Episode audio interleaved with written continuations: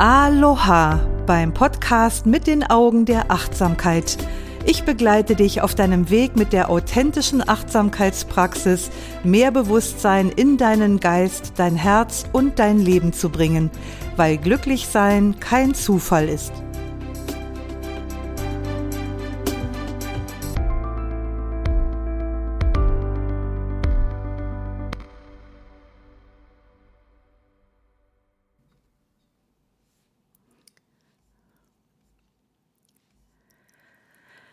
Ich grüße dich von Herzen. Am Mikrofon ist erwartungsgemäß Doris Kirch, Achtsamkeitslehrerin und Ausbilderin, die Frau mit der Leidenschaft für Achtsamkeit. Zur Zeit, wo ich diese Folge aufnehme, sind wir gerade im neuen Jahr 2022 angekommen und die Weihnachtszeit mit allem, was da so dranhängt, liegt hinter uns. Und ich habe mir mal zwei Wochen Auszeit gegönnt und war so tiefenentspannt, dass ich nicht mal wusste, welcher Wochentag gerade ist. Und als mir das aufgefallen ist, dass heute Sonntag ist und spätestens am Nachmittag eine aktuelle Podcast-Folge fertig ist, hui, da war ich aber mit einem Schlag wieder raus aus meinem Sphärensegeln in den Rauhnächten und völlig wach im Hier und Jetzt. Und was soll ich sagen, diese Situation hat das Thema der heutigen Folge direkt mitgebracht, nämlich das Versunkensein in etwas. Manchmal ist das ja durchaus gewollt, dass wir in etwas versunken sind, aber manchmal auch nicht. Und dann lassen wir uns von irgendetwas so absorbieren, dass wir den gesunden Abstand dazu verlieren. Und das muss durchaus nichts Negatives sein.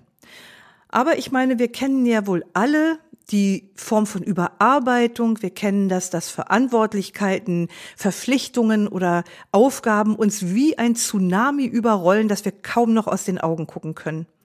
Aber wie gesagt, ich habe das auch schon im Positiven erlebt, dass ich von einem Projekt zum Beispiel so begeistert war und so tief eingetaucht war, dass ich das rundum völlig vergessen habe und mich selbst leider auch. Kennst du vielleicht auch. Das sind dann die Tage, wo man zu wenig Wasser trinkt und bestenfalls sind es nur Tage. Das sind die Tage, an denen man sich zu wenig bewegt und die falschen Sachen isst, während sich die Fernsehabende zur Entspannung und der Rotweinkonsum stillschweigend mehren. So zieht dann das eigentlich Positive langfristig das Negative hinterher. Da zeigt sich mal wieder ganz deutlich, dass ein zu viel von was auch immer keine gute Sache ist. Und das wusste übrigens auch der Buddha, weshalb er immer wieder daran erinnert hat, den Weg der Mitte zu gehen. Aber manchmal verlieren wir einfach die Balance, weil sich Dinge plötzlich verselbstständigen oder weil uns, weil wir uns in einer Sache verlieren, die uns sehr am Herzen liegt. Und als ich da so drüber nachsiniert habe, da fiel mir eine Zeile aus einem Vers von Khalil Gibran ein. Und dieser Vers hat zwar nicht direkt etwas mit dem Thema heute zu tun, denn es geht dort um die Ehe, aber trotzdem sah ich da eine deutliche Parallele. Hör mal zu. Da steht, aber lasst Raum zwischen euch und lasst die Winde des Himmels zwischen euch tanzen. Liebt einander, aber macht die Liebe nicht zur Fessel. Lasst sie eher ein wogendes Meer zwischen den Ufern eurer Seelen sein. Steht zusammen, doch nicht zu nah. Und das kann man auch beziehen auf Projekte zum Beispiel, auf andere Dinge, die uns wichtig sind, die uns am Herzen liegen, dass wir Raum lassen zwischen dem, was uns eben am Herzen liegt und dieser Sache. Als ich mir diesen Vers vorhin so zu Gemüte gezogen habe, da habe ich gedacht, klar, auch da geht es ja um Beziehungen. Wir haben ja auch Beziehungen zu unseren Aufgaben oder Projekten. Und das ist es auch, was ich lehre, wenn ich sage, es kommt darauf an, wie du dich auf dieses oder jenes beziehst. Und wenn uns irgendetwas überwältigt, dann ist die Beziehung irgendwie aus dem Gleichgewicht geraten. Und das Beste, was wir tun können, um im wahrsten Sinne des Wortes wieder zur Besinnung zu kommen, also wieder zu sich zu kommen, ich liebe diesen Begriff, wieder zu sich zu kommen, ist natürlich Meditation. Du hast jetzt nicht etwa eine andere Antwort erwartet. ja, klar, Meditation. Und hier spreche ich aus jahrzehntelanger Erfahrung und kann sagen, Meditation bringt uns wieder nach Hause. Meditation klärt uns und unsere Beziehung zur Welt. Und dabei fiel mir eine Passage aus einem Buch meines Lieblingsdichters und Schriftstellers Hermann Hesse ein, nämlich aus dem Glasperlenspiel. Und diese Passage, die möchte ich jetzt gerne mal vorlesen. Vielleicht drückst du gerade mal eben die Stopptaste und machst es dir ganz gemütlich und kuschelig. Wenn du diese Folge jetzt nicht gerade beim, beim Joggen hörst oder beim Spazierengehen, wie auch immer. Ich hege jedenfalls die zarte Hoffnung, dass dich die schöne Sprache von Hermann Hesse genauso sehr berührt wie mich. Es geht an dieser Stelle um den Protagonisten Josef Knecht und um einen Besuch bei seinem Magister, dem er sich anvertraut denn in seiner Begeisterung für seine Arbeit und sein Studium hat er sich selbst verloren und hat sich in eine Sackgasse hinein manövriert, in der ihm seine geistige Kraft abhanden gekommen ist, was auch seinen Lehrern nicht verborgen geblieben ist. Und jener Magister erzählt ihm davon, dass er selber einmal in solch einer Situation gewesen ist und er erzählt von dieser Begebenheit. Auch meinen Kameraden wollte ich mich nicht anvertrauen. Aber es gab da einen Sonderling in meiner Nachbarschaft, den ich nur vom Sehen und Hören sagen kannte, einen Sanskrit-Gelehrten mit dem Spitznamen der Yogin. In einer Stunde, in der mein Zustand mir genügend unerträglich geworden war, ging ich zu diesem Manne hin dessen etwas einsame und absonderliche Gestalt ich ebenso oft belächelt wie heimlich bewundert hatte. Ich suchte ihn in seiner Zelle auf, wollte ihn anreden, fand ihn aber in der Versenkung. Er hatte dabei die rituelle indische Haltung inne und war nicht erreichbar. Er schwebte leise lächelnd in einer vollkommenen Abseitigkeit. Ich konnte nichts tun, als bei der Tür stehen bleiben und warten, bis er aus der Versunkenheit zurückkehrte. Dies dauerte sehr lange. Es dauerte eine Stunde und zwei Stunden. Ich wurde schließlich müde und ließ mich zu Boden gleiten. Dort saß ich an die Wand gelehnt und wartete weiter. Am Ende sah ich den Mann langsam erwachen. Er bewegte den Kopf ein wenig, er reckte die Schultern, er schlug langsam die gekreuzten Beine auseinander, und indem er sich zum Aufstehen anschickte, fiel sein Blick auf mich. Was willst du? fragte er.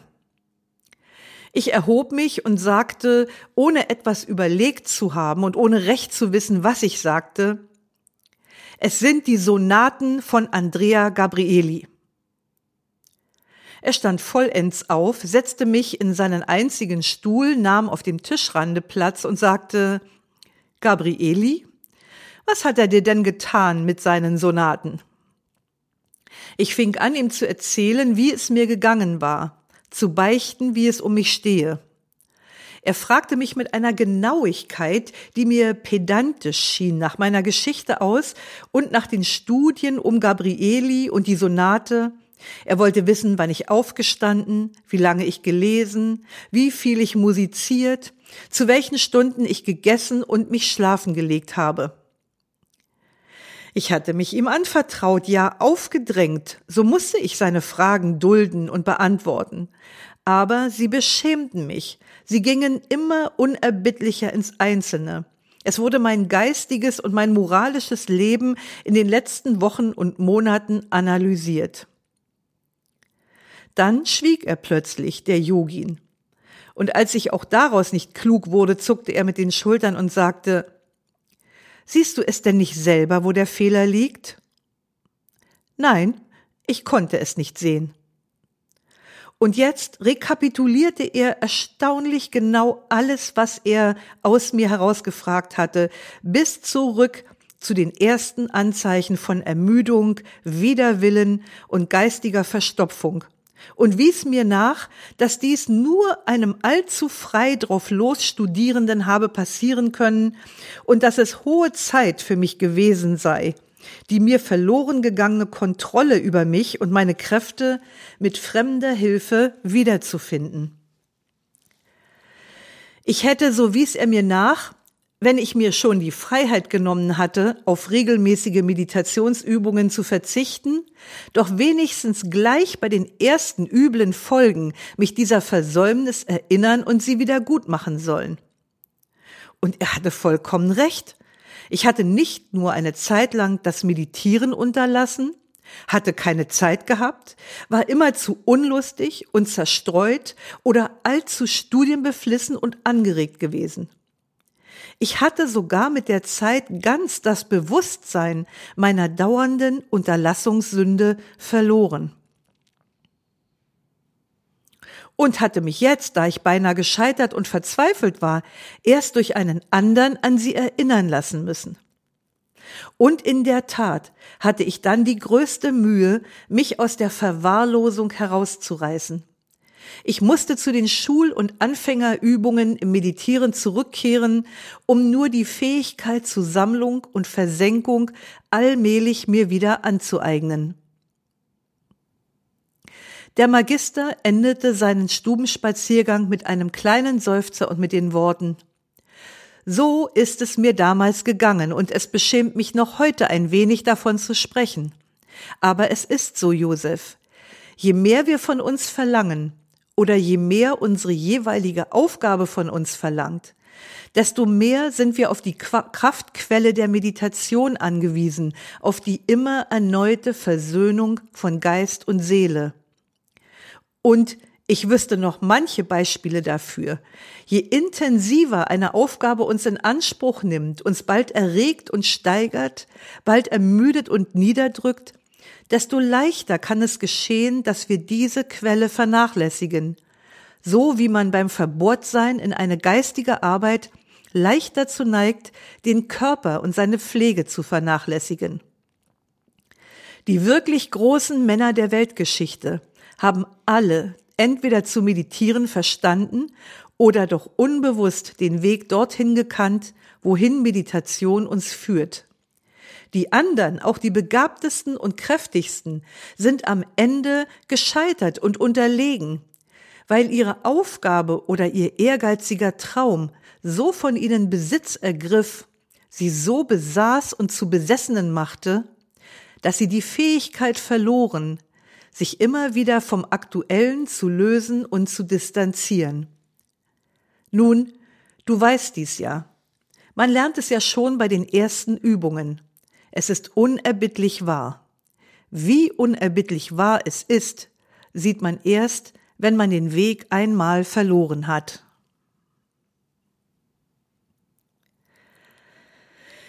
Ja, so viel zu Hermann Hesse aus dem Glasperlenspiel, die Begegnung von Josef Knecht und seinem Musikmeister, seinem Magister.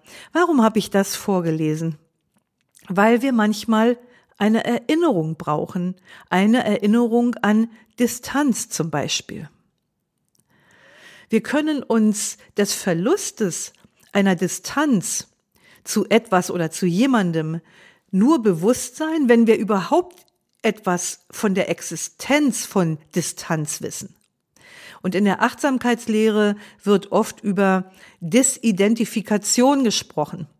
Und das ist es auch, worum es geht, dass wir uns eben nicht mit Dingen oder Menschen identifizieren, sondern immer einen gesunden Abstand dazu haben, damit uns der Blick aufs große Ganze nicht verloren geht.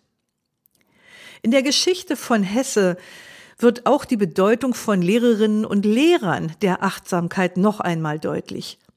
Es geht überhaupt nicht darum, dass ich dir zum Beispiel etwas über Disidentifikation erzähle, alles, was du möglicherweise schon weißt, sondern es geht darum, dass ich erkenne, was du vielleicht gerade nicht sehen kannst, nämlich in welche Situation du dich gebracht hast. Und es geht darum, dass ich dich wieder auf den Weg der Achtsamkeit zurückbringe, auf dem du dich dann aus deiner misslichen Lage befreien kannst. Und sich aus der misslichen Lage befreien bedeutet, wieder zur regelmäßigen Meditation und zur Achtsamkeitspraxis zurückzufinden. Also Wenn du die Praxis verloren hast, dann ist es eine gute Idee, einen oder deinen Lehrer anzusprechen. Einen guten Tipp kann ich dir an dieser Stelle aber schon mal geben. Und der klang bei dem Gespräch zwischen Josef Knecht und dem Magister beziehungsweise dem Magister und seinem Yogin an. Da heißt es, ich musste zu den Anfängerübungen im Meditieren zurückkehren, um nur allmählich die Kraft zu Sammlung und Versenkung mir wieder anzueignen. Wenn du also lost bist, wenn du dich und deine Praxis verloren hast, dann ist der erste Schritt, dass du das erkennst und benennst. Und dann beginne am besten mit kleinen Schritten, den Geist wieder an die Meditation und an die Achtsamkeitspraxis zu gewöhnen. Beginne wieder mit einer einzigen Verrichtung am Tag, die du in vollkommener, achtsamer Präsenz ausführst.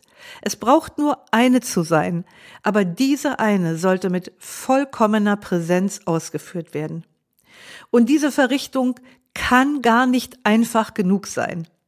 Also der Weg zur Arbeit oder den Abwasch machen, das ist viel zu umfangreich, viel zu lang, viel zu komplex. Das birgt den Keim des Scheiterns und der Unzufriedenheit schon wieder in sich. Mach also die Aufgabe so klein wie möglich. Also zum Beispiel, indem du die Tür hinter dir achtsam zuziehst und abschließt, wenn du das Haus verlässt. Nur das, das reicht schon. Oder nicht gleich den ganzen Abwasch zu machen, sondern nur das erste Geschirrteil ganz achtsam spülen. Nur das erste. Und wichtig ist auch, dass du dich aktiv darüber freust, wenn dir das gelungen ist. Denn Freude verankert die Übung positiv im Bewusstsein. Und so entsteht dann nach und nach mehr Bedürfnis nach diesen positiven kleinen Erfolgen. Und beim Meditieren geht es ebenfalls darum, wieder ganz klein anzufangen. Beginne erstmal mit zehn Minuten Achtsamkeitsmeditation mit Fokus auf den Atem. Mach das eine Woche lang und dann steigere dich in der nächsten Woche auf 20 Minuten und so weiter. Und wenn du damit nicht klarkommst, dann geh wieder zurück und mach noch eine weitere Woche mit zehn Minuten. So kommst du wieder in der Praxis an und kommst wieder bei dir selbst an. Ich hoffe, du hattest Freude mit dieser heutigen Folge mit mir und Hermann Hesse. Du kannst mir auf Apple Podcast gerne eine Bewertung dalassen, würde ich mich sehr drüber freuen. Und am besten nicht nur ein Sternchen oder fünf Sternchen, sondern ruhig auch ein paar Zeilen darüber, was es genau ist, was dir gut gefallen hat, beziehungsweise was dir vielleicht am ganzen Podcast gefällt. Und wenn dir irgendwas nicht gefällt, dann schreib mir am besten eine Mail oder hinterlass mir gern einen Kommentar beim Post der Sendung auf Facebook oder Instagram. Schön, dass du heute wieder mit dabei warst. Lausche, lerne, liebe und lass uns mit Leichtigkeit leben. Bis nächste Woche. Deine Doris.